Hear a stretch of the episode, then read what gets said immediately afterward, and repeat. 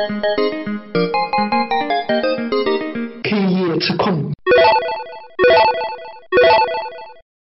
就有一个问题，不是那个人在问，有一个有一个人在问什么？有一个人在问怎么做那个，怎么才能当上产品经理？UI 设计做起，这个我好像你我看你回答了回答了他好几条嘛。其实我觉得怎么当上产品经理啊，我就觉得你想当上就能当得上，关键是有企业也要你。就我我我我理解这个问题是他是这样子的啊。哎，我不知道他这个问题是怎样。他说想问一下，怎么才能当上产品经理、交互设计师？他的意思是他现在是交互设计师，想当上产品经理，还是说他怎么当上产品经理或者交互设计师？好奇怪。他回答的来看啊，嗯，他应该是交互设计师，对，就是他始终是站在交互设计这个角度上来谈产品的。但是我们经过几次大型产品的优化和一些小产品的刚开始之初来设计啊，发现交互并不是你先决条件。对，就是你第一个阶段要考虑的，绝对是你产品。的要做什么？主体功能是什么？然后还有你的整个的一个架构，就产品架构，不是交互架构。对，这肯定是一个产品架构。再往前一步说，你起码要定位到你这个产品要做么什么，服务于什么人。对对对，我不知道这个这个人有没有看过几本，就是产品经理必须会看的几本书，比如说《人人都是产品经理》。然后，产品神一样的产品经理，这两本书，我觉得现在就是神经病一样的产品经理。就这两本书呢，会从一个比较简单系统的方面来告诉你产品经理应该做哪些，比如需求分析啊，怎么文档怎么写。但是它可能是需要一个实际的例子来做产品做产品嘛？那比如说，你说你从交互设计，其实我觉得交互设计师转到产品经理啊，还是蛮容易转的，因为你还比较知道。所以我觉得他这里。你跟他回的就是要写一些产品结构的文档，他好像可能还是不太理解。那呃，我这里可能再简单说一下啊，因为也没有什么特别好的意见，作为一个过来人的意见吧。就是你比如说你想做产品经理的话，你想自己练练手的话，那你就拿一款软件。嗯，这款软件一开始的话，我建议你不要是拿太大的那种，比如说你拿 QQ 来做的话，你就会觉得哎呀，可能无从下手，太多的东西。你从拿一款比较小的，那比如说就像就拿咱们这次的。超级课程表或者课程课程表这个东西来说，那你首先你要先分清分清楚它的核心功能是什么，然后你再分它的就是说就辅助功能，就是这些功能是来辅助这个核心功能的，其他就是另外的一些。你要把这个就像你说的写脑图嘛，这个核心功能有哪些？咔咔咔咔咔，然后辅助功能有哪些？咔咔咔咔咔，然后其他功能有哪些？你定什么是核心功能的时候，先要定你的用户群。嗯，也就是你服务于什么样的用户，才才决定了你的核心功能是什么。你的核心功能之后衍生出来的，必须得是围绕着你的核心功能来的。对，就算不围绕你的核心功能，也要围绕你的核心用户。对对。所以。不，没有一个功能是脱离了核心功能与核心用户而产生的这个功能。如果有这个功能，你就把它删掉好了。因为我觉得他是交互设计师的话，他在交互方面应该没什么问题，所以他可能分不清功能和交互之间的问题。你把这个功能想出来，那比如说，呃，超级课程，它的核心功能应该就是导课程表这件事情。那你要去做产品经理的时候，你就要去想。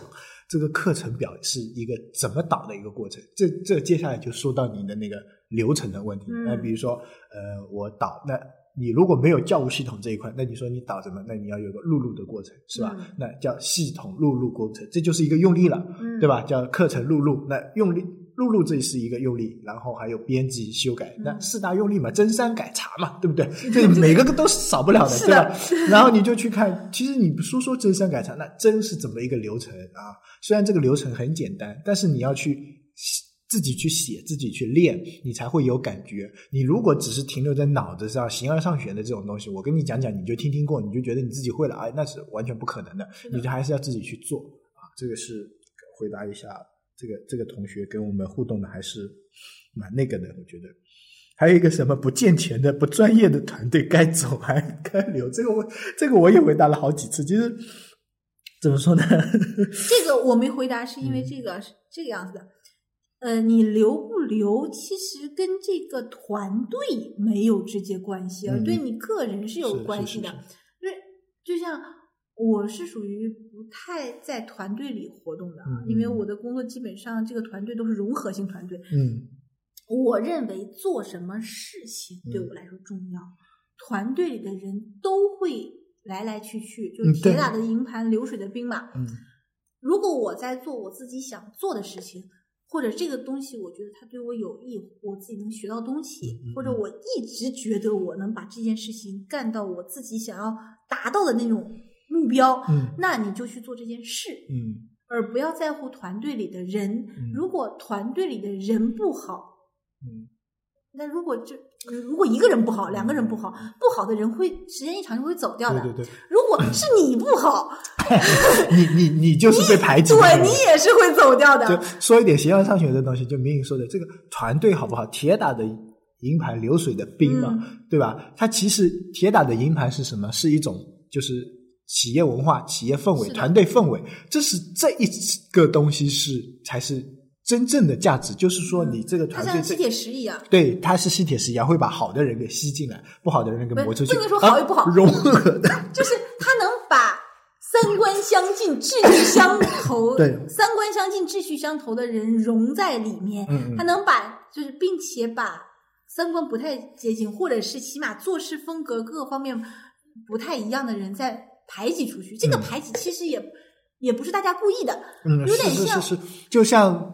排泄系统，这这是一个自然反应，对生理反应。是的，有的时候，有的人会说，在一个团队里受到排挤，所有那那只能说你不适合这个团队。是这个人的行为方式跟这个团队不合，但有可能他去到别的团队里就能很 happy 很好。哎，所以我们给的建议就是，你如果刚毕业的话，第一份职业的工作还是稍微慎重一点，然后你可以在。第一年里面频繁的跳槽去试你要找到的那个团队，就是性格三观相近的，比如说像我跟明宇这样啊，比较逗逼的属性的团队，可以找一个。如果你觉得这个团队是 OK，适合你的，那就好。就是我觉得新人第一件事情，你自己要够活分。就所谓的活分，就是比如说你今天入职了，然后你要去，肯定有一个人会带你，那你要跟他们。经常出去吃吃饭啊，就中午跟他们一起聊一聊。你这个其实有个前提，想要找一个跟你就是团队相近的啊，就跟自己团队相近的，就是跟自己相近的团队。嗯。首要的第一点，消费层次相近啊，这个是一个决定因素。对对对对。就是嗯，不管往上往下，就是往上的包容性会强一些。嗯嗯。就是但是。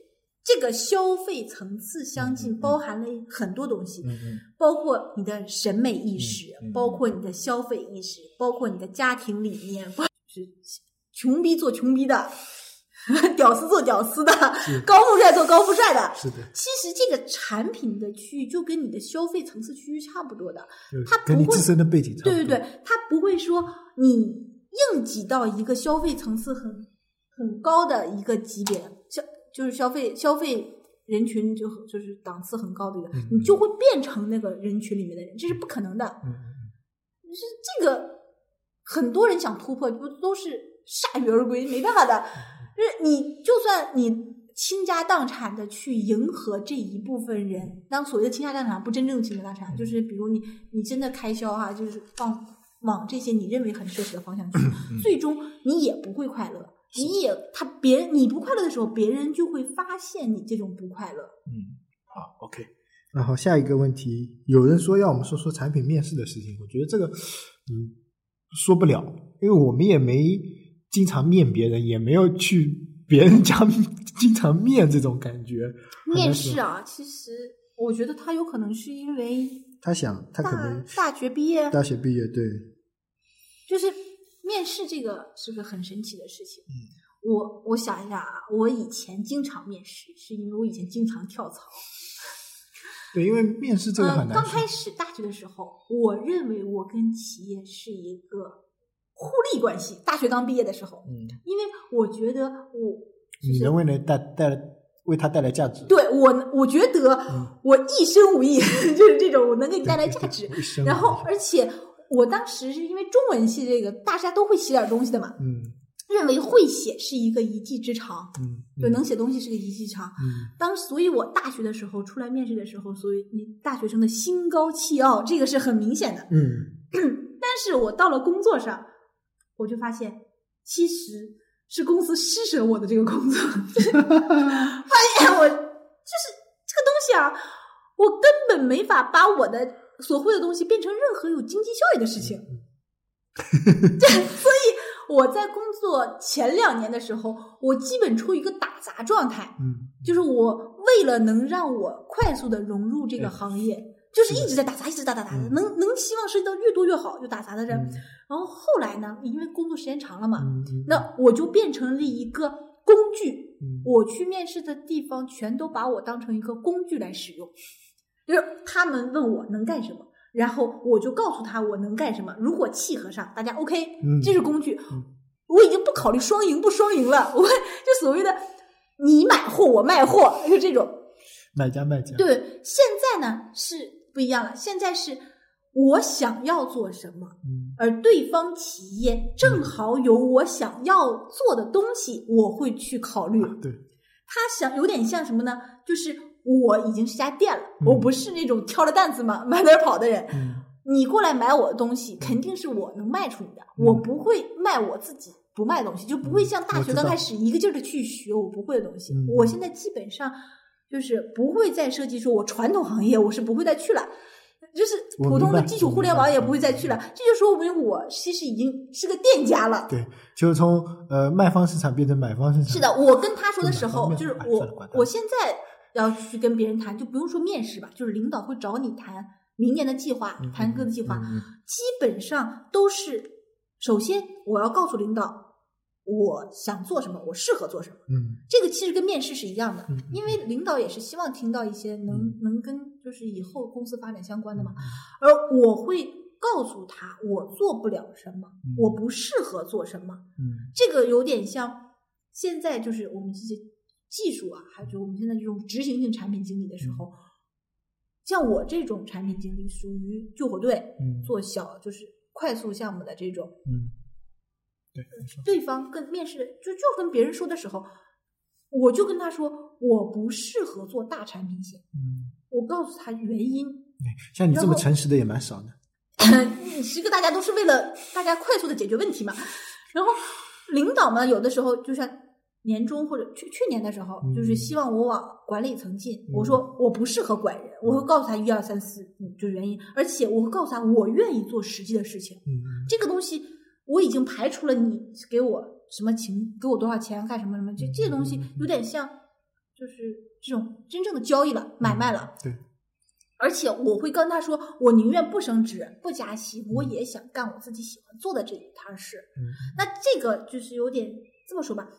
呃，一我不知道这个这个问问题的人是男还是女啊？从头像上来看是男。呃，互联网行业其实是一个，其实我觉得在各行各业来说，算是比较重男轻女的。这个有可能男的感觉不到，就你你会发现，我知道，我知道，对，你会发现开会的时候就能会发现，对对对，就是在产品方面，产品技术方面啊，我们不说运营，运营大部分都是女的，产品技术方面。不要，如果是女的的话，不要去跟男的同个级别的人去抢产品线，这个是一个很重要的事情。这个一个是，这可能我是男的，我是的，我我我感觉不出来。是的，就是如果是女的的话，你一般的情况，你要给领导或者是就是其他人感觉出你是一个可以上为后备力量，或者是帮。打边角料的这么一个角色会好一些。如果你往前抢，首先这个信任级别上就没有男性这么受到信任。嗯，而且你失败之后，相当于就是他就把你整个的一个能力就就 pass 掉了。嗯，他就认为你做不了这个。嗯，这样的话，这以后就更甭说了。嗯，所以在如果是男性的话，嗯，尽可能去抢大产品线。嗯。他这样的话是比较符合自己往上走的这种。是他要先面得上试呀。啊，面试这样，你呃，这就是这就是面试时候的什么？如果你做大产品线的助理产品经理，嗯，那如果男性啊，也比做小产品线的主产品经理要好。如果做女性，你宁愿去做小产品线的主要的这个经理，不要去做大产品线的助理经理。嗯嗯，就这样的话，是一个往前走的一个路路嘛，路数嘛。就是呃，每一个就是公司啊，都需要救火队。嗯，一般救火队放的人力物力都是很少的。嗯，他是不。会把这种很强的男性的产品经理放在救火队上，嗯，就一般的情况下，在不是那种像阿里这种大公司啊，不是那种就是这种咱们这种普就是中等级别的公司，所以如果是男性的话，你往前走，你就走到了就是真正的就是那个 CTO 的这个级别，嗯，就是技术技术总监的往这个路线走，而女性的这个求职，你走到 CTO 是很难的，嗯，不可能走到 CTO，基本上因为。你连总监就是真正的技术总监的，或者是别说技术总监了，就是部技术部门的总经理的这个，嗯，都很很难很难达到。就是经理就是，所以一般的话，如果是女性面试，而且还是想做产品经理的，我建议是往救火队、小产品、新兴产品、创意型产品上走。这样的话比较适合，就是抢到职位。其实 我我就简单总结说一下吧，明义说的可能比较具体一点啊，就是面试其实跟我们今天讲的主题很像，就是你相当于去找一个投资人，那投资人看中的那讲个故事，对，讲个故事，第一个就会你要会讲故事，你要是你要是做产品经理，你就必须得会讲故事，你如果故事都不会讲，其实。你对你的这个产品或对你这个自己的这个人的发展方向你是不清楚的。那第二点是什么呢？第二点就是刚才说的，从四方面来。第一个，团队。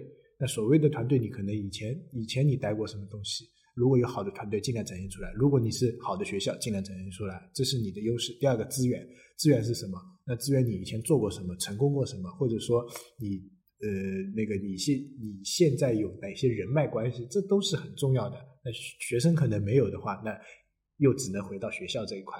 那学校的毕业出来，这个、这个、这个、这个就是你的名片。不是学生面试，真的不是他去跟领导谈。学生面试真的有点是求。对，学生面试，不管你这个学生有多大的架子，嗯，多大的谱，多大的能耐，你其实都是一个背面的，而不是来去谈生就是学生去面试的话，你要展现出你有这种能力，做好事情的能力。然后，如果是产品经理去面试的话，你要表现出你的专业度。好，这个问题 over。